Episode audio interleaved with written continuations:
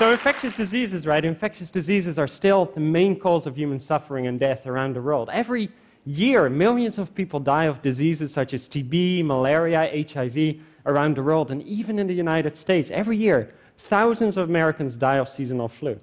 Now, of course, humans, we are creative, right? We have come up with ways to protect ourselves against this disease. We have drugs and vaccines. And, you know, we're conscious. We learn from our experiences and come up with creative solutions. We used to think we're alone in this, but now we know we're not. We're not the only medical doctors. Now we know that there's a lot of animals out there that can do it too. Most famous, perhaps, chimpanzees. Not so much different from us. They can use plants to treat their intestinal parasites.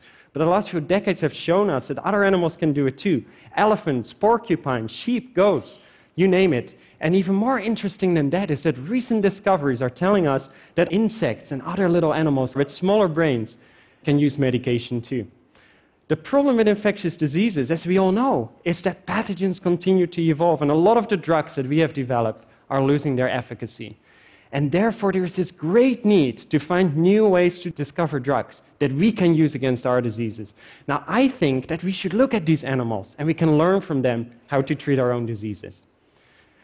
As a biologist, I have been studying monarch butterflies for the last 10 years. Now, monarchs are extremely famous for their spectacular migration from the US and Canada down to Mexico every year, where millions of them come together. But it's not why I started studying them. I study monarchs because they get sick. They get sick like you, they get sick like me. And I think what they do can tell us a lot about drugs that we can develop for humans. Now, the parasites that monarchs get infected with are called Ophryocystis elektroscirrha, a mouthful. What they do is they produce spores, millions of spores on the outside of the butterfly that is shown as little specks in between the scales of the butterfly. And this is really detrimental to the monarch. It shortens their lifespan, it reduces their ability to fly, it can even kill them before they're even adults. Very detrimental parasite. As part of my job, I spend a lot of time in the greenhouse growing plants. And the reason for this is that monarchs are extremely picky eaters. They only eat milkweed as larvae. Luckily, there are several species of milkweed that they can use. And all these milkweeds have cardenolides in them. These are chemicals that are toxic. They're toxic to most animals, but not to monarchs. In fact, monarchs can take up the chemicals, put it in their own bodies, and that makes them toxic against their predators, such as birds. And what they do then is advertise this toxicity through their beautiful warning colorations with this orange, black, and white. So, what I did during my job is grow plants in the greenhouse, different ones of them, different milkweeds. Some were toxic, including the tropical milkweed, has very high concentrations of these cardenolides, and some were not toxic. And then I fed them to monarchs. Some of the monarchs were healthy, they had no disease, but some of the monarchs were sick. And what I found is that some of these milkweeds are medicinal, meaning they reduce the disease symptoms in the monarch butterflies, meaning these monarchs can live longer when they are infected when feeding on these medicinal plants. And when I found this, I had this idea, and a lot of people said it was a crazy idea. But I thought, what if monarchs can use this, right? What if they can use these plants as their own form of medicine? What if they can act as medical doctors? So my team and I started doing experiments. In the first types of experiments, we had caterpillars and gave them a choice medicinal milkweed versus non medicinal milkweed. And then we measured how much they ate of each species over their lifetime. And the result, as so often in science, was boring.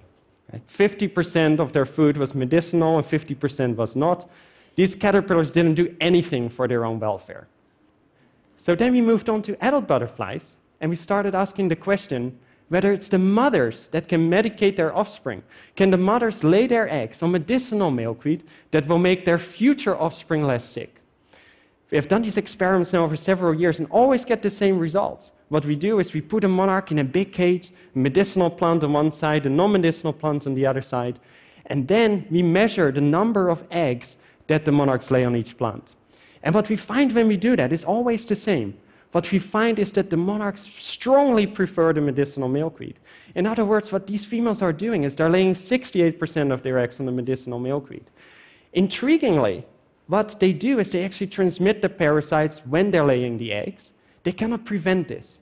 They can also not medicate themselves. But what these experiments tell us is that these monarchs, these mothers, can lay their eggs on medicinal milkweed that will make their future offspring less sick. Now, this is a really important discovery, I think, not just because it tells us something cool about nature, but also because it may tell us something more about how we should find drugs. Now, these are animals that are very small, and we tend to think of them as very simple. They have tiny little brains, yet they can do this very sophisticated medication. Now, we know that even today, most of our drugs derive from natural products, including plants. And in indigenous cultures, traditional healers often look at animals to find new drugs. In this way, elephants have told us how to treat stomach upset, and porcupines have told people how to treat bloody diarrhea. What I think is important, though, is to move beyond these large brained mammals and give these guys more credit. These simple animals, these insects that we tend to think of as very, very simple with tiny little brains. The discovery that these animals can also use medication opens up completely new avenues. And I think that maybe one day we will be treating human diseases with drugs that were first discovered by butterflies. And I think that is an amazing opportunity worth pursuing. Thank you so much.